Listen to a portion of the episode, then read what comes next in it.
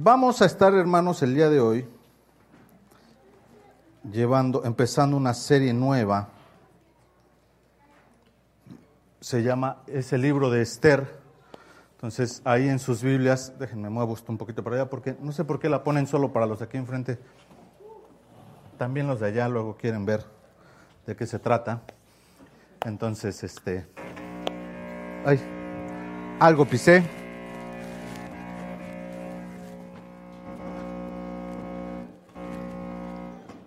Ahí está. Ahí está. Creo que ahí está. No.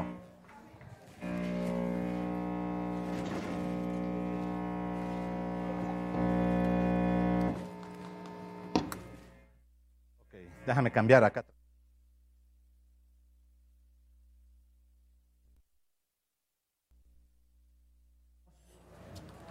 A ver, uno, ahí está. Perdón, es que pisé un cable. Ahí me llevé un cable de más. Vamos a estar hablando del libro de Esther. Ay, bájale tantito. El libro de Esther. Durante seis semanas vamos a estar viendo diez capítulos, ¿ok? Entonces puede agarrar su Biblia, puede sentarse a leer el libro de Esther. En una hora lo va a leer. Este, bueno, pues aquí nos lo vamos a echar en seis semanas. Entonces va a estar, va a estar interesante. Y eh, el tema principal dice ahí, cuando Dios parece ausente, sabe que en el libro de Esther es el único libro de la Biblia donde no se menciona la palabra Dios en todo el libro. ¿ok? Dios no aparece en el libro de Esther. ¿Por qué está en la Biblia? Mucha gente no lo sabe, no lo entiende. ¿Por qué está en el libro de Dios, un libro donde no se nos habla de Dios? ¿Por qué escribir un libro donde se trata de una historia de una reina valiente y donde tristemente el mundo además ha cambiado el significado del libro de Esther y ahora tenemos este, por ahí películas y tenemos cosas? Eh, usted recordará, o algunos habrán visto esta película, Una noche con el rey, quizás. Si no la ha visto y le gustan las, las, las películas este, románticas, véala. Está mal, todo lo que vamos a ver en el, en el libro, vamos a ver que eso está, está, mal, está sacado de contexto, porque no es una, el libro de Esther no es una película, no es una historia romántica, ¿ok? No hay romance en el libro de Esther, no es que se enamoraron y se vieron a los ojos, y, eh, en la película además nos lo cuenta como si hubiera pasado todo como que en una semana, y no, pasaron 15, 20 años entre el principio y el final del libro de Esther pasó muchísimo tiempo. Es, es, una historia bien larga la historia de Esther y se resume en 10 capítulos, pero es una historia muy interesante con un contexto histórico muy interesante que vamos a ver en, en este momento, pero eh, vamos a estar sacando ahí muchas cosas. Eh, y hay, hay, dos cosas que yo quiero que usted esté teniendo en cuenta durante todas estas semanas. Son estas dos preguntas. Si usted va a, a tomar notas, ponga ahí esas dos preguntas que son las que nos, pone, nos plantea el libro de Esther. Primera pregunta, ¿cómo vivir entre la gente que no busca a Dios? ¿Cómo vivir entre la gente que no busca a Dios? Y número, número dos te pregunta, ¿cómo vivir cuando Dios guarda silencio? Esos dos temas se plantean en el libro de Esther. Uno, viviendo entre, incrédulos, personas que no creen en Dios, porque Esther en eso, en eso vivió en un mundo completamente ajeno a Dios y en un mundo donde además no había profetas, no había un rey de Israel hablando y diciendo Dios quiere que hagamos esto, no había un, un, una, Biblia como la tenemos el día de hoy para, para saber qué hacer y saber buscar la dirección de Dios. ¿Cómo vivir en un mundo donde los que me rodean están ajenos a Dios, pero además pareciera que Dios está guardando silencio? Ese es el tema que vamos a estar viendo estas semanas, hermanos. Quiero que lo tengas siempre en cuenta porque eh, la idea de, estas, de estos mensajes y de cuando leemos el libro de Esther es, es, va por ahí un poquito. A ver, ¿cómo me voy a dirigir cuando yo salgo de la iglesia? Porque ser cristiano, siempre lo hemos dicho, ser cristiano en la iglesia, eso es lo más sencillo. Lo difícil es cuando salimos de la iglesia, eso es lo, eso es lo difícil. Ser cristiano allá afuera. Dentro de la iglesia todos somos cristianos, hasta los que no son cristianos son hermanos. Yo he ido a lugares y, bueno, hasta luego se meten personas y me dicen, hermano, ¿cómo está?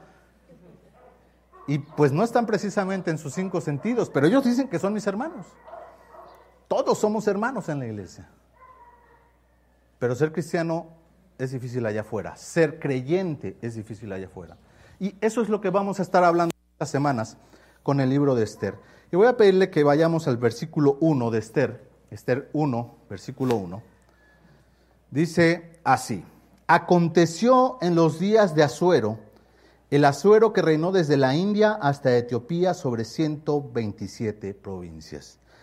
Y ahora ahí nos vamos a detener. ¿Quién es Asuero? Era un rey.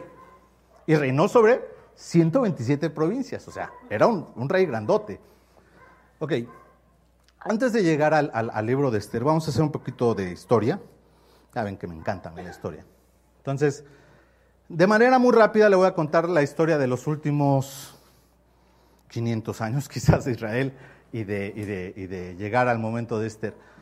Eh, nosotros sabemos que Dios pone a un rey en Israel que se llamaba Saúl. Saúl peca, Dios lo desecha, Dios entonces toma a un segundo rey que se llamaba David. Y Dios promete a David asentar su reino para siempre. Reina David 40 años, un gran rey. Toma el reino su hijo Salomón, excelente rey, reina otros 40 años. Y entonces se divide el reino, se rompe, se quebranta. Y el reino se divide en dos reinos, ¿sale? El país se divide en el norte, ¿sale? Los que se casan con sus primos y los del sur. No hay pierde. Los del norte contra los del sur. Y en el norte la capital se pasa a llamar Samaria. ¿Ok? La capital del norte del, del, reino del norte se llama Samaria y la capital del reino del sur, que se llama Judá, se llama Jerusalén. El, reino del norte, Dios no está de acuerdo con ellos y eventualmente, después de muchos años de, reyes, Dios los manda a cautiverio con un pueblo. Viene un pueblo, los conquista los del norte y se los lleva y los del sur dicen, ja, te lo dije. Entonces Dios los entrega a los del sur contra otro rey. Este, este, este rey se llamaba eh, eh, eh, este, Nabucodonosor, Melquisedec iba a decir, perdón, Nabucodonosor, y ellos son llevados en cautiverio al, por el imperio babilónico y son llevados a Babilonia. Ahora, algo interesante, hermanos, es que los dos pueblos que conquistaron al pueblo de Israel, al norte y al sur, fueron diferentes. Los del norte fueron conquistados por los asirios y ellos tenían la costumbre de mezclarse con los pueblos que conquistaban. Entonces hagan de cuenta que ellos llegaban y decían, yo no voy a asesinar a tu gente, voy a matar a tus más fuertes voy a dejar a los más débiles y voy a traer a mis familias a vivir contigo, a mi gente. Así, en dos generaciones, mis, mis, creencias, mis costumbres se van a mezclar con las tuyas. Y mis hijos van a ser tus hijos. Y ya no nos vas a querer sacar, porque ya somos un nuevo pueblo.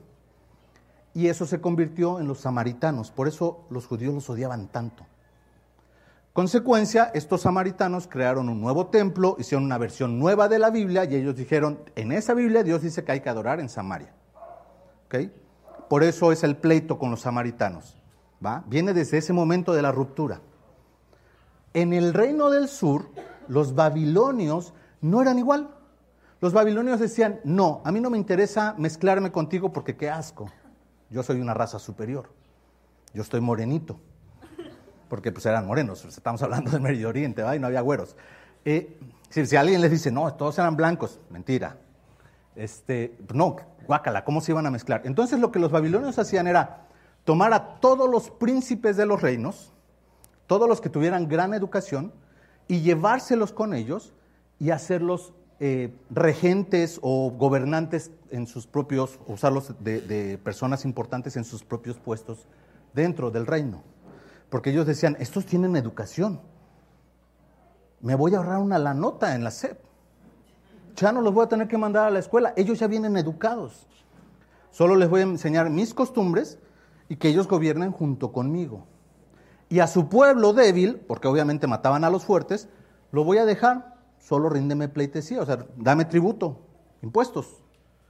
Y no me meto contigo. Eso fue el reino del sur.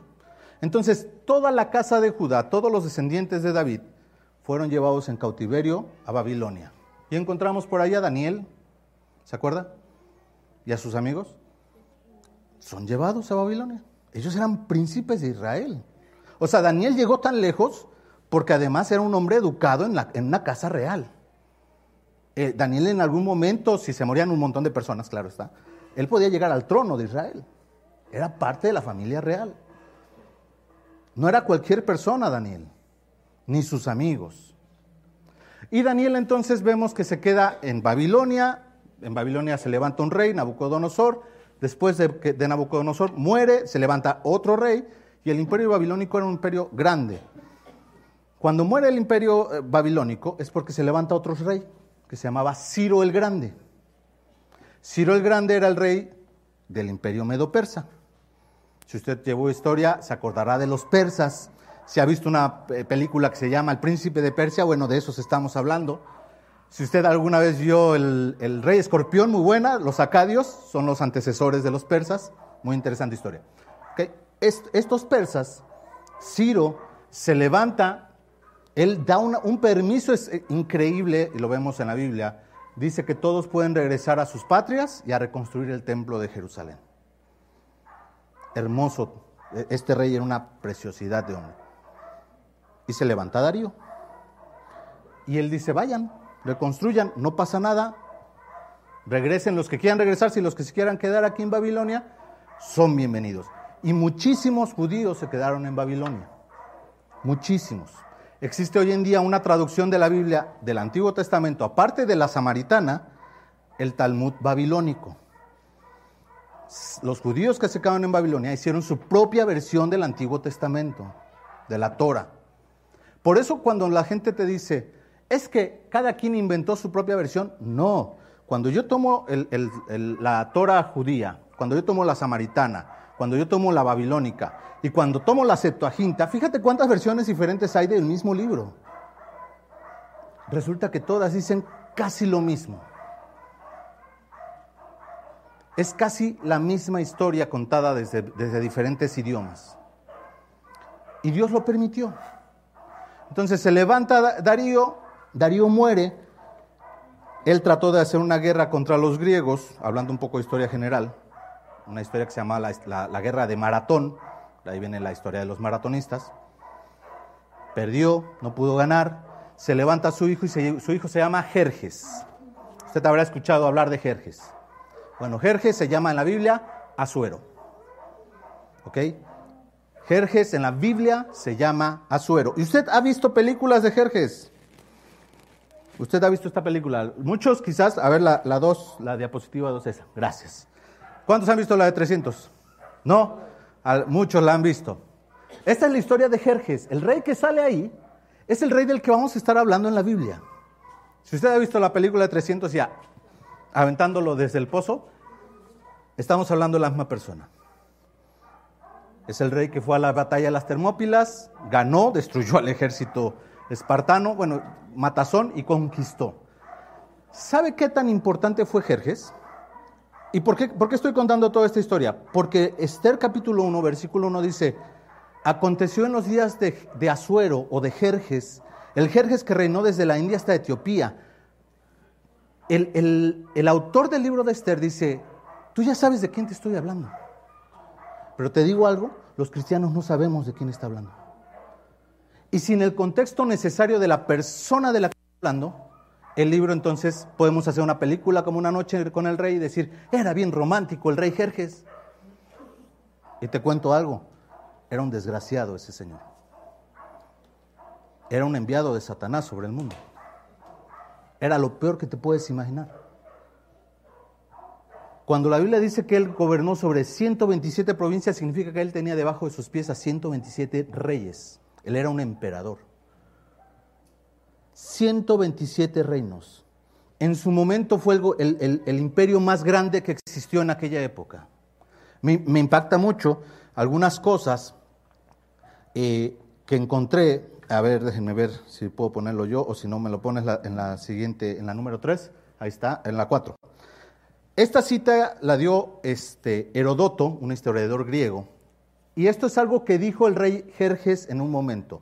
Jerjes estaba tan endiosado en sí mismo que él literalmente creía que él era Dios. Entonces, en una ocasión no pudo pasar por unas aguas, un estrecho de agua, y mandó latiguear el agua. ¿Ok? Y escuchen lo que él le dijo al agua, agua amarga, este castigo te da el Señor, porque te has atrevido contra él sin haber antes recibido de su parte la menor injuria. Entiéndelo bien y brama por ello, que el rey Jerjes, quieras o no, quieras, quieras o no quieras, pasará ahora sobre ti. Con razón veo que nadie te hace sacrificios, pues, eres un río pérfido y salado, exclamó el persa según las crónicas helénicas. Este hombre estaba convencido de que los elementos naturales lo tenían que obedecer.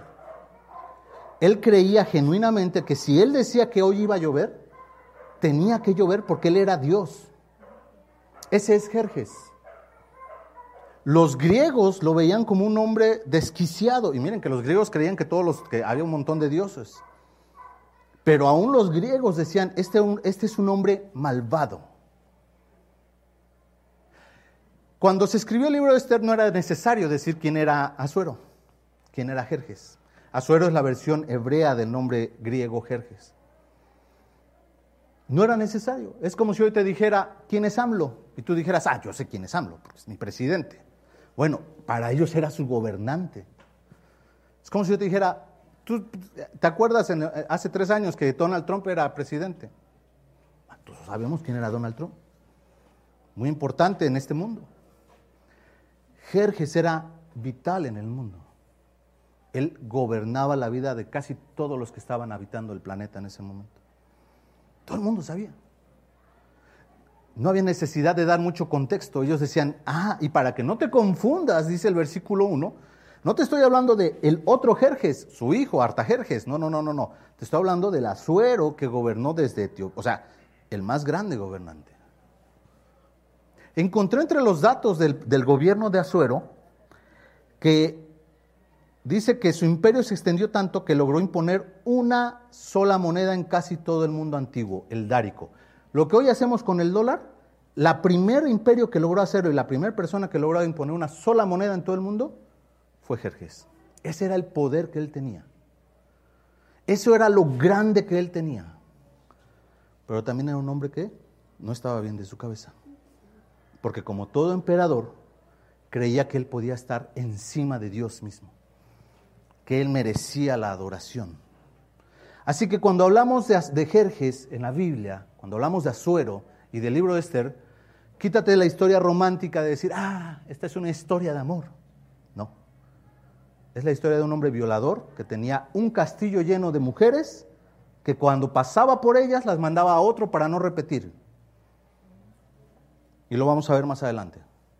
Tenía un palacio solo para las mujeres con las que aún no se acostaba, un palacio para las que ya se había acostado. No hay amor, no hay romance, es una historia de pecado y de creyentes viviendo en ese mundo. Cuando hablamos, la gente dice, es que no puede ser que antes estaba peor. Pues se puede, que, puede que sí, ¿eh? Tú no viviste en ese tiempo. Tú no estabas allá. Vivimos en un mundo alejado de Dios. Un mundo que no quiere relación con Dios. Eso ha sido desde el principio, hermanos.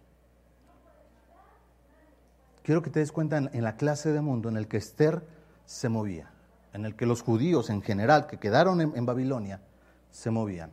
Ahora, Babilonia, dice, dice versículo 2, ahora sí, regresamos al libro de Esther, versículo 2, que en aquellos días cuando fue afirmado el rey Azuero sobre el trono de su reino, el cual estaba en Susa, capital del reino. ¿Qué pasó, Gabriel? Me estás diciendo que era Babilonia.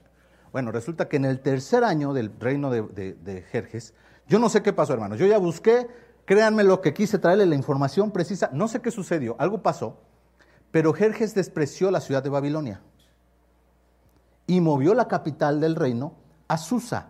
¿Por qué? No lo sé. Solo sabemos que en el momento en que se está leyendo Esther, ese, acto ya sucedió. Ahora, Babilonia es una ciudad muy importante. En la Biblia, su primera vez que se nombra, la, fundó un hombre llamado Nimrod y la llamó Babel. Hizo una torre gigantesca.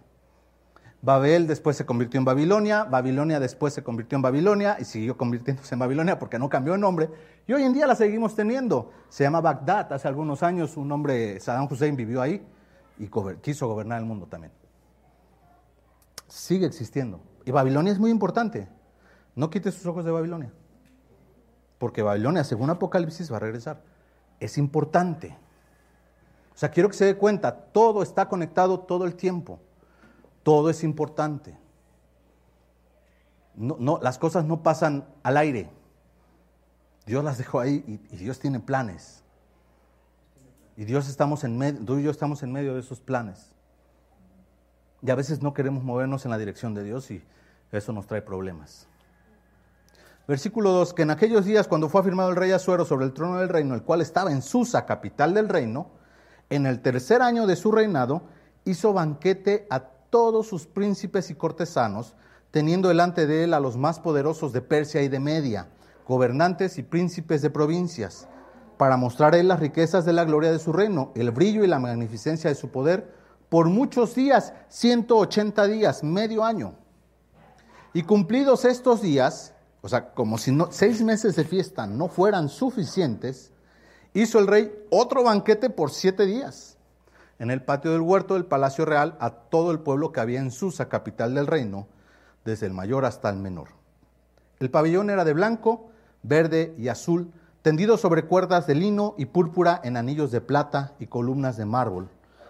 Los reclinatorios de oro y de plata sobre el osado de, pórfido y de mármol, y de mármol, perdón, mármol, de mármol, y de alabastro y de jacinto.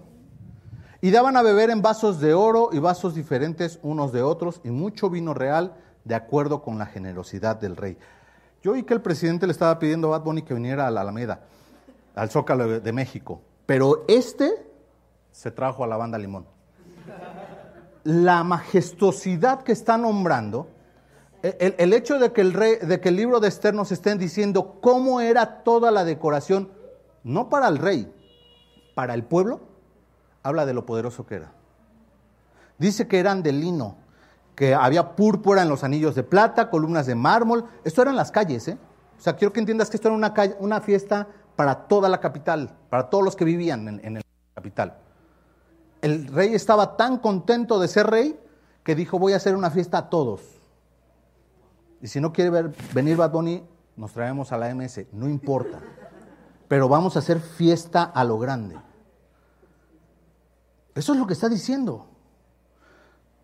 Mármol, alabastro, jacinto, les daba a beber en vasos de oro a los, a los que estaban en la calle. Quiero que te des cuenta cuánto dinero y cuánto derroche había en este hombre. Él, él creía que él era Dios. Él estaba seguro y él decía que todos se den cuenta. Y la bebida era con la generosidad del rey. Dice el versículo 8, y la bebida era según esta ley, que nadie fuese obligado a beber, además, porque así lo había mandado el rey a todos los mayordomos de su casa, que se hiciese según la voluntad de cada uno. O sea, que si a ti no te gustaba el vino que te estaban dando, porque tú eras más de cervecita, no había pasado, no pasaba nada, no te iban a dar. Y no ibas a tomar pero había si querías. Asimismo, versículo 9, la reina Basti hizo banquete para las mujeres en la casa real del rey Azuero. No sabemos quién es la reina Basti, porque Basti no es su nombre. Basti significa hermosa. ¿okay? No es un nombre propio.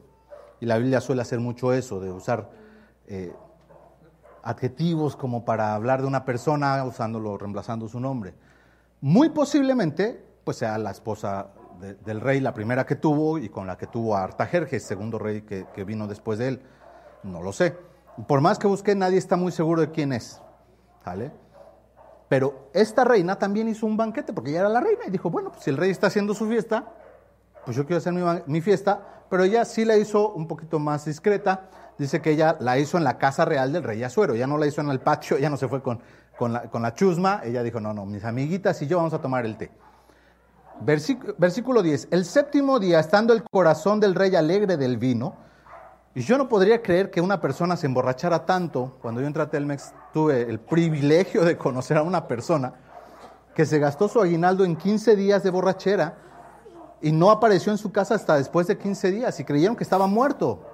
Digo, hoy en día sí ya está muerto por cirrosis, pero en ese momento creímos de verdad, yo tendría dos años de haber entrado y el hombre se fue, le decían la biznaga, imagínense cómo estaría. Ese era el apodo que tenía, porque siempre estaba en el agua. Ese era su apodo. Y yo no podía creer que hubiera alguien que tomara tanto. De verdad no lo podría creer. Y dice aquí que el séptimo día de estar embriagándose el rey, estando alegre el corazón del rey, significa que estaba borracho, mandó a Mehumán, Vista, Jarbona, Victa, Abacta, Setar y Carcas, siete eunucos que servían delante del rey Azuero, que trajeran a la reina Basti a la presencia del rey con la corona regia, para mostrar a los pueblos y a los príncipes su belleza, porque era hermosa. Y claro, ya tomado dijo, pues quiero que todos vean que no solo soy Dios, tengo a la mejor mujer del mundo. Versículo 12, mas la reina Basti no quiso comparecer a la orden del rey enviada por medio de los eunucos, y el rey se enojó mucho y se encendió en ira. Hola. No, pues es que sí está difícil, la verdad. Porque donde manda capitán. Quiero que me acompañe a Lucas capítulo 14. Y ahorita vamos a regresar. Lucas 14, 7. Y quiero que entienda algo que existe en la palabra de Dios, bueno, que existe de parte de Dios. Y es que Dios deja principios o cosas que son, se vuelven ley de parte de Dios. Y quieras o no quieras, estas se van a cumplir. No importa lo que suceda, las leyes que Dios deja se van a cumplir porque Dios ya las dejó establecidas. Te voy a poner una ley que Dios dejó y que cuando una vez que tú la ves, ya no puedes dejar de verla. Además, eso es lo más chistoso, que una vez que tú ves esa ley dices, ya no puedo dejar de verla. Hace algunos siglos, creo, no sé cuántos años vivió, unos 100 años, un señor llamado Newton estaba allá en una universidad, le cayó una manzanita en la cabeza y entonces él descubrió la, gravedad, dicen algunos. Pero pues no la descubrió, la gravedad ya existía. No es como que antes de Newton la gente andaba flotando alrededor sin saber cómo caer a la Tierra, no. Ya existía la gravedad, pero él entonces se dio cuenta de que existía algo llamado gravedad, atracción entre dos cuerpos. Y empezó a hacer matemáticas para explicar esa gravedad. Eso, eh, a eso se dedicó Newton. Y hoy tenemos un montón de situaciones que seguimos sin entender de la gravedad, dicho sea de paso, los gravitones y esas cosas, muchísimas cosas, pero ahora ya no podemos dejar de ver la gravedad. Ha estado ahí desde el principio.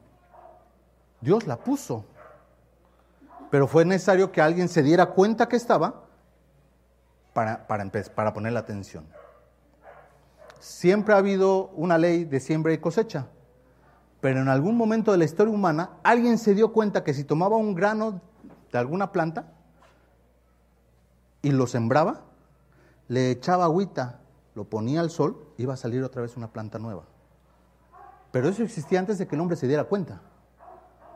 Hay normas, reglas de parte de Dios que existen y que una vez que las vemos, que nos damos cuenta, ya no las podemos dejar de ver. El alma que pecare esa morirá. Siempre ha existido, pero la, gente no se dado cuenta. Lucas 14, del 7 al 11, dice así. Está Jesús, dice, observando cómo escogían los primeros asientos a la mesa, refirió a los convidados una parábola diciéndoles, cuando fueres convidado por alguno a bodas, no te sientes en el primer lugar, no sé que otro más distinguido que tú esté convidado por él, y viniendo el que te convidó a ti y a él, te diga, da lugar a este, o sea, muévete, y entonces comiences con vergüenza a ocupar el último lugar. Mas cuando fueres convidado, ve y siéntate en el último lugar para que cuando venga el que te convidó te diga, amigo, sube más arriba. Entonces tendrás gloria delante de los que se sientan contigo a la mesa. Versículo 11, esta es la regla. Porque cualquiera que se enaltece será humillado. Y el que se humilla será enaltecido. Jerjes se autoenalteció. ¿Y sabes quién lo humilló? Su esposa. ¿Y sabes cuál es la humillación? Dios, Dios no tuvo que hacer nada. Dios dejó las reglas y dijo, ahí están. Obviamente la humillación viene de parte de Dios, porque el que estableció esta regla fue Dios. Todo aquel que se enaltezca será humillado. Y Dios humilló a Nabucodonosor y lo convirtió en bestia y Dios humilló a todos los, a, todos los predecesores de Azuero, los, los humilló Dios, y ahora le toca a Azuero. Y Dios no tiene que mover las manos, porque Dios ya dejó normas de cómo este mundo se tiene que vivir. Y aquel que es el Dios y que gobierna el mundo es humillado por su esposa que no le obedece. Ahora, quiero que te des cuenta que es una humillación. Abril. Easy, Abril. Es una humillación gigantesca para ese hombre. No digo que, y no estoy hablando de machismo, quiero que entendamos algo. Ese era el concepto de este hombre. No es el concepto de Dios, ¿eh? No está diciendo que Dios aprueba o no que la mujer tenga que ser esclava. Es lo que este hombre a él lo humillaba. A otros podrá hacer otra cosa. Pero para él, su más grande humillación era la desobediencia de su esposa. Y Dios establece, hermanos, cuando tú y yo vivimos en un mundo que pareciera que Dios está silenciado, acuérdate que en su palabra Él ya dejó normas de cómo se debe de vivir. La gente muchas veces está esperando de Dios, voy a orar, hoy, vamos a hablar acerca del ayuno, más al rato en el estudio, por si hizo su estudio, vamos a hablar del ayuno, y ayuna pidiendo la dirección de Dios, Señor, dime cómo debo actuar en esta situación, pero olvidamos que Él ya dejó normas sobre de qué cosas debemos de hacer y de cómo debemos de vivir. Dios dejó normas. Las dejó aún para los reyes, aún para los que creen que no tienen que vivir conforme a la ley de Dios. Dice el versículo 13, regresemos a Esther, por favor. Esther 1.13. El rey estaba muy enojado la borrachera de siete días yo creo que ahí se le acabó. No creo que la haya seguido. Y preguntó entonces el rey a los sabios que conocían los tiempos, porque así acostumbraba el rey con todos los que sabían la ley y el derecho, y estaban junto a él eh, Cárcena, Setar, Atmata, Tarsis, Meres, Marcena y Memucán, siete príncipes de, Persia y de Media, que veían la cara del rey y se sentaban los primeros del reino. Eran, eran siete reyes que estaban cercanos al rey les preguntó qué se había de hacer con la reina Basti según la ley. Fíjate lo que él pregunta, según la ley, ¿qué, es lo que yo debería de hacer? Por cuanto no había cumplido la orden del rey Azuero enviada por medio de los eunucos. Y dijo Memucán delante del rey y de los príncipes, no solamente contra el rey ha pecado la reina Basti, sino contra todos los príncipes y contra todos los pueblos que hay en las provincias del rey Azuero. Porque este hecho de la reina llegará a oídos de todas las mujeres y ellas tendrán en poca estima a sus maridos diciendo, el rey Azuero mandó traer a la, delante de sí a la reina Basti y ella no vino. Entonces dirán esto las señoras de Persia y de Media, que oigan el hecho de la reina, a todos los príncipes del rey, y habrá mucho menosprecio y enojo. Si parece bien el rey, salga un decreto real de vuestra majestad y se escriba entre las leyes de Persia y de Media. No le está diciendo qué dice la ley. Le está diciendo, y si hacemos una ley nueva, porque esto sobrepasa. Esto nos afecta a nosotros, rey. Tú, bueno, como sea, tienes más mujeres, pero ¿y nosotros que nomás tenemos a cinco? ¿Cómo le vamos a hacer? Se van a poner rebeldes. Tú tienes dos castillos, pero yo nomás me alcanza para tres. No, no, no, no, esto se tiene que hacer ley. Y hacen esta ley ridícula donde ahora la reina no puede volverse a presentar delante del rey porque pues se negó. Y entonces todas van a temer a sus, a sus maridos. Claro, porque pues como todas están comparando con la reina. Fíjate qué inseguridad tenían estos hombres. Inseguridad completamente. Eran seguros en su fuerza, pero no eran seguros en su persona. El rey era el rey. Él no tenía que pedirle consejo absolutamente a nadie. Al final terminó creando una ley que él quiso crear. Pudo haberla creado solo. Pero era un hombre inseguro. Porque no importa el, el, poder que él tuviera, él era una persona que no sabía quién era. Y eso a los cristianos nos pasa también. Y queremos vivir en un mundo sin saber quiénes somos. ¿Y yo cómo me voy a mover, Señor? ¿Y yo cómo voy a actuar? ¿Hacia dónde me voy a dirigir?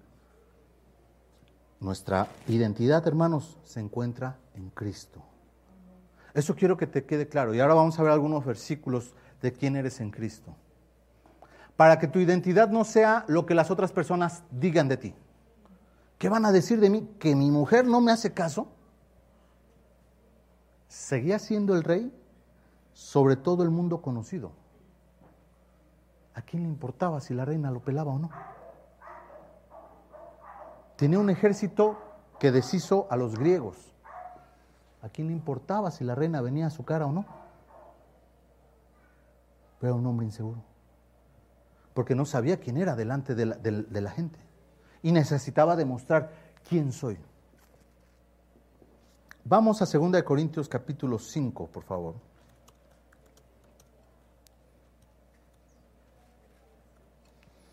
2 Corintios 5, 17.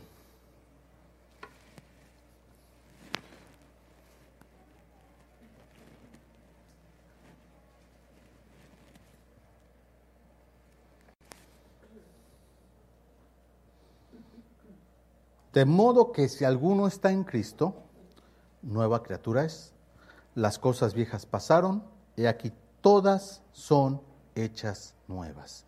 No algunas, dice la palabra de Dios, todas. Ahí están todas las citas si quieren anotarlas, 2 Corintios 5, 17, 1 de Pedro 2, 10, Jeremías 1, 5, Romanos 8, 15, Juan 1, 12, muy conocido, Gálatas 4, 7 y Filipenses 3, 20. Vamos a ir viendo cada uno de ellos si quieren anotarlos. El primero es 2 Corintios 5, 17, de modo que si alguno está en Cristo, nueva criatura es. Oye, yo voy a vivir en este mundo, pero yo ya no puedo vivir como yo vivía antes. Porque la palabra de Dios dice que yo soy una nueva criatura.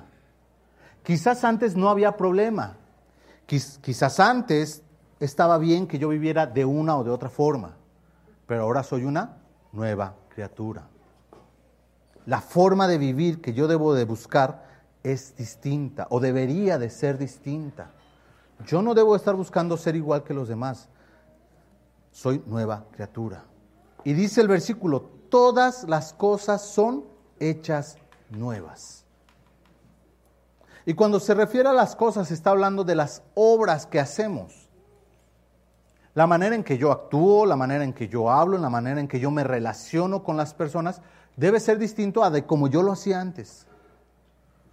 Hermano, si tú has venido en Cristo siendo adulto, sí debería de haber un momento en que tú digas, esto era de esta forma antes y esto es de esta forma ahora. ¿Sale? Siempre hemos, eh, les he pedido ah, en ciertas ocasiones, sobre todo en los estudios iniciales, se pide que hagas una hoja de tu testimonio, ¿se acuerdan? Hemos todos en algún momento hecho una hoja de nuestro testimonio. Y que escribas un breve de cómo eras antes, un breve de cómo llegaste a Cristo y un breve de cómo eres ahora. Si tú a la hora de hacer esa hojita no ves diferencia, hay un problema. Porque la palabra de Dios dice que tú eres una nueva criatura. Eso lo, yo no lo digo, ¿eh? Yo no escribí ese versículo. Pablo incluso dice el versículo 16, de manera que nosotros de aquí en adelante a nadie conocemos según la carne y, si y aún si, si a Cristo conocimos según la carne, ya no lo conocemos así. O sea, literalmente todo lo que era antes de conocer a Cristo se acabó. ¿Cómo tú conocías a Cristo antes de venir al Señor y creer? No importa. Es que yo crecí, a mí me enseñaron mis padres. Eso ya no importa. Porque tú eres nueva criatura. Eres, ¿eh? Una nueva criatura.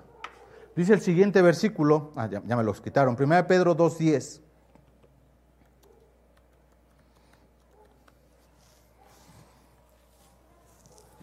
Primera Pedro 2.10. Vosotros que en otro tiempo no erais pueblo, pero que ahora sois pueblo de Dios, que en otro tiempo no habíais alcanzado misericordia, pero ahora habéis alcanzado misericordia. Ahora que soy nueva criatura, también soy pueblo de Dios. Antes tú no eras pueblo de Dios. Toda esa gente que dice, no, todos somos, no, tú no eras. Eras de un pueblo ajeno a Dios, que tuvo misericordia de ti y que tuvo misericordia de mí, pero tú y yo no éramos pueblo. Estábamos alejados siquiera de pensar en Dios.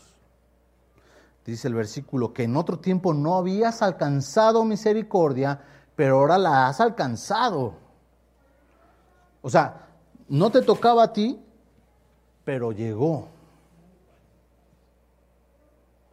Es como cuando el agua está cayendo y te alcanza a mojar. Te alcanzó misericordia. A los que les cayó toda el agua se llama el pueblo de Israel, porque ellos eran el pueblo elegido. A ti y a mí nos alcanzó misericordia. Ahora eres pueblo. Jeremías 1.5.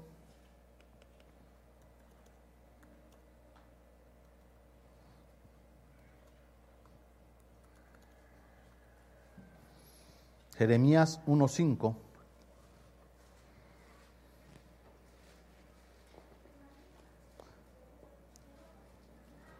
Antes que te formase en el vientre, eh, antes que te en el vientre, te conocí. Y antes que nacieses, te santifiqué y te di por profeta a las naciones. Tú fuiste conocido por Dios. Mi hermano, esta es una bendición. Tú fuiste conocido por Dios. Imagínate que tú llegas a la fiesta de quien tú quieras, la persona más importante que tú puedas conocer, como dijo el Señor Jesús en sus bodas. Y tú te sientas hasta adelante y a ti no te conocen. Y resulta que son bodas y tú vas al bautizo.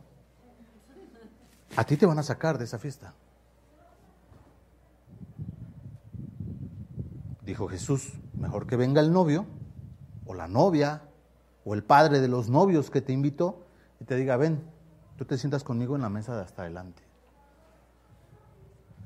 Tú y yo somos conocidos por Dios.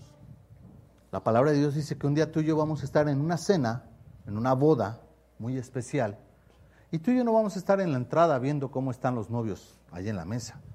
Dice que tú y yo vamos a ser parte de los novios. Se llaman las bodas del Cordero. Eres conocido por Dios. No se trata de que tú conozcas a Dios. El mundo, el mundo entero dice conocer a Dios. El punto es que Dios te conoce a ti.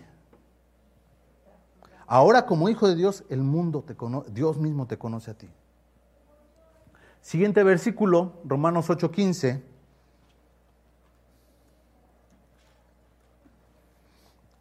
Pues no habéis recibido el espíritu de esclavitud para estar otra vez en temor, sino que habéis recibido el espíritu de adopción por el cual clamamos, Abba Padre.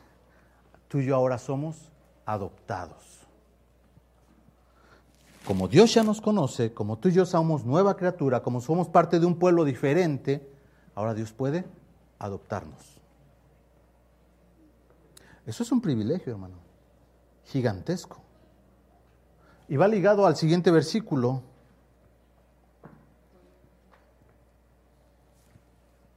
Juan 1.12, a todos los que le recibieron, a los que creen en su nombre, les dio potestad de ser hechos hijos de Dios. Ahora tú y yo tenemos un derecho, poder llamarme hijo de Dios.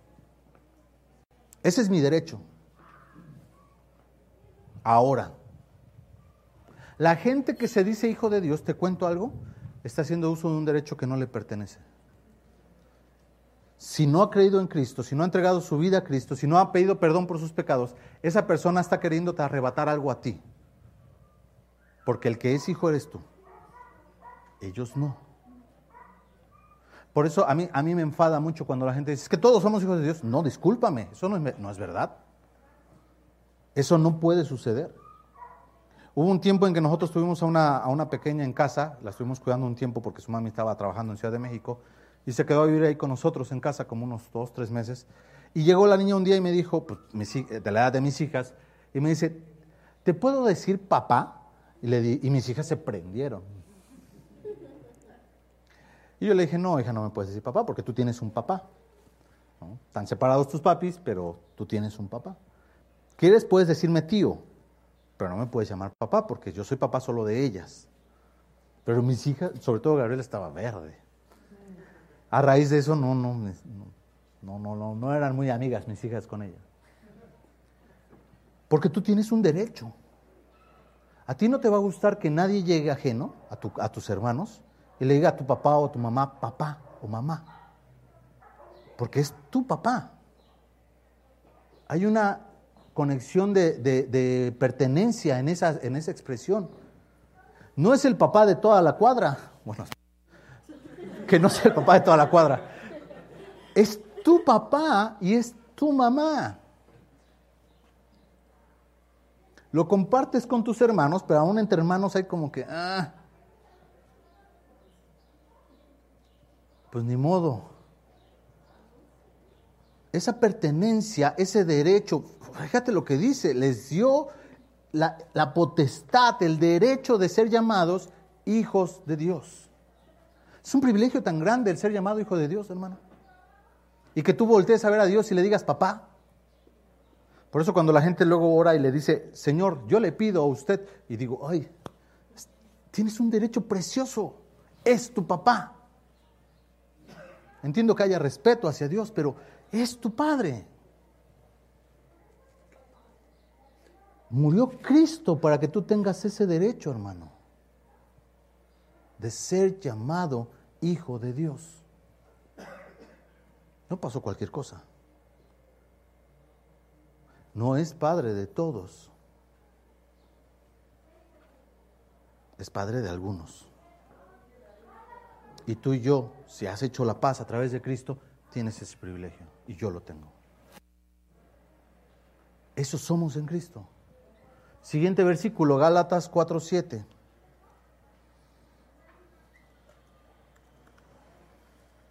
Así que ya no eres esclavo, sino hijo. Y si hijo, también heredero de Dios por medio de Cristo. Precioso.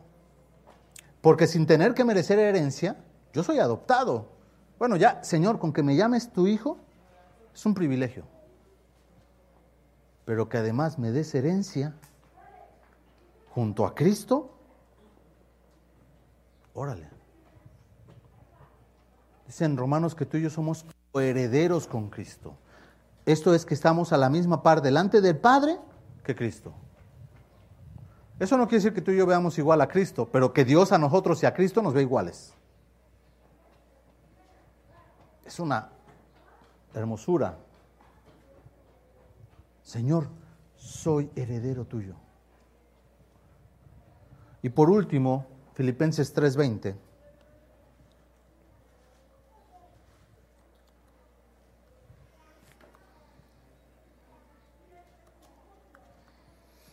Filipenses 3:20. Mas nuestra ciudadanía está en los cielos, de donde también esperamos al Salvador, al Señor Jesucristo. Amén. Como ahora soy heredero, yo también tengo un lugar especial esperándome un día. Y soy ciudadano del cielo. Mi ciudadanía ya no se encuentra entre las personas que están aquí.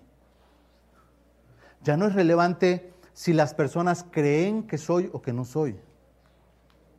Yo soy ciudadano del cielo, dice la palabra de Dios. Quiero que te des cuenta de lo que está diciendo. ¿Sabes qué le faltaba a Jerjes? Conocer a Cristo. ¿Sabes por qué le dolió tanto que su mujer lo humillara de esa manera? Porque él no sabía quién era. Tenía un problema de identidad. Y ese problema de identidad lo vamos a ver a, lo largo del libro de Esther. Porque pues, él se la pasaba preguntándole a todo el mundo. Si usted lee el libro de Esther, era un hombre con muy poca decisión. Yo no puedo creer que un, que un emperador no tuviera decisión. Y se la pasa preguntándole a todo el mundo, ¿ustedes qué creen que debería de hacer? Qué tristeza de hombre. ¿Es difícil habitar entre un mundo de inconversos? Muy difícil. Pero debemos recordar hoy dos cosas. Uno, ¿quién soy en Cristo? Ahí está. Si lo anotaste, ahí está. Eso soy en Cristo. No soy lo que la gente dice que soy. Yo soy eso. Y no lo soy porque yo lo diga. Lo soy porque Dios lo dice de mí. ¿Ok? Por eso soy eso. Porque Dios lo dice de mí. No lo digo yo. No salió de mi corazón. Yo quisiera hacer otras cosas. Garantizado.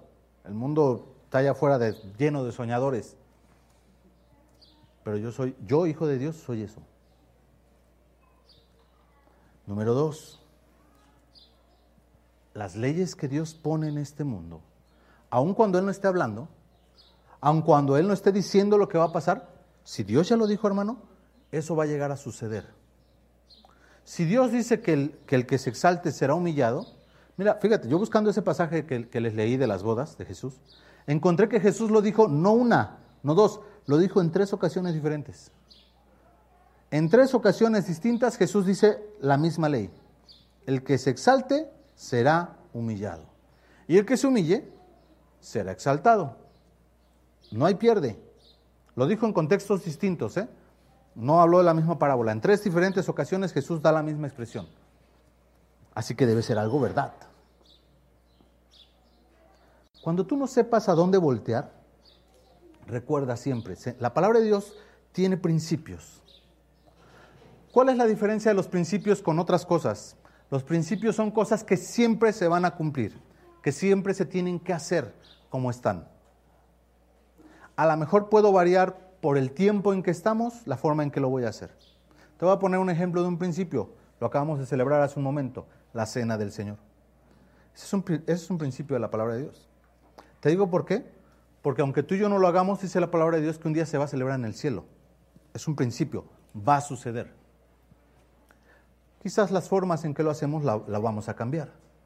En algunas iglesias toman eh, vino, vino, en algunas ocasiones lo mucho así, otras ocasiones eh, en lugar de la galletita, algunos traen pan, algunos traen este, pan, este, pan árabe, eh, de diferentes formas. Algunos traen una sola copa, porque dicen que el Señor solo pasó una copa, pues nos dan vasitos, y una copa para todos, y, un solo pan grande, y todos van cortando un pedacito. Yo he estado en esos lugares.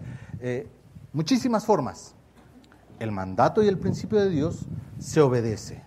Si te das cuenta la diferencia, la forma en que lo hago puede variar. Quizás ya no hay del pan que se hacía en aquel tiempo, ni siquiera sabemos cuál era la receta, pero lo puedo seguir haciendo los principios de Dios se van a cumplir.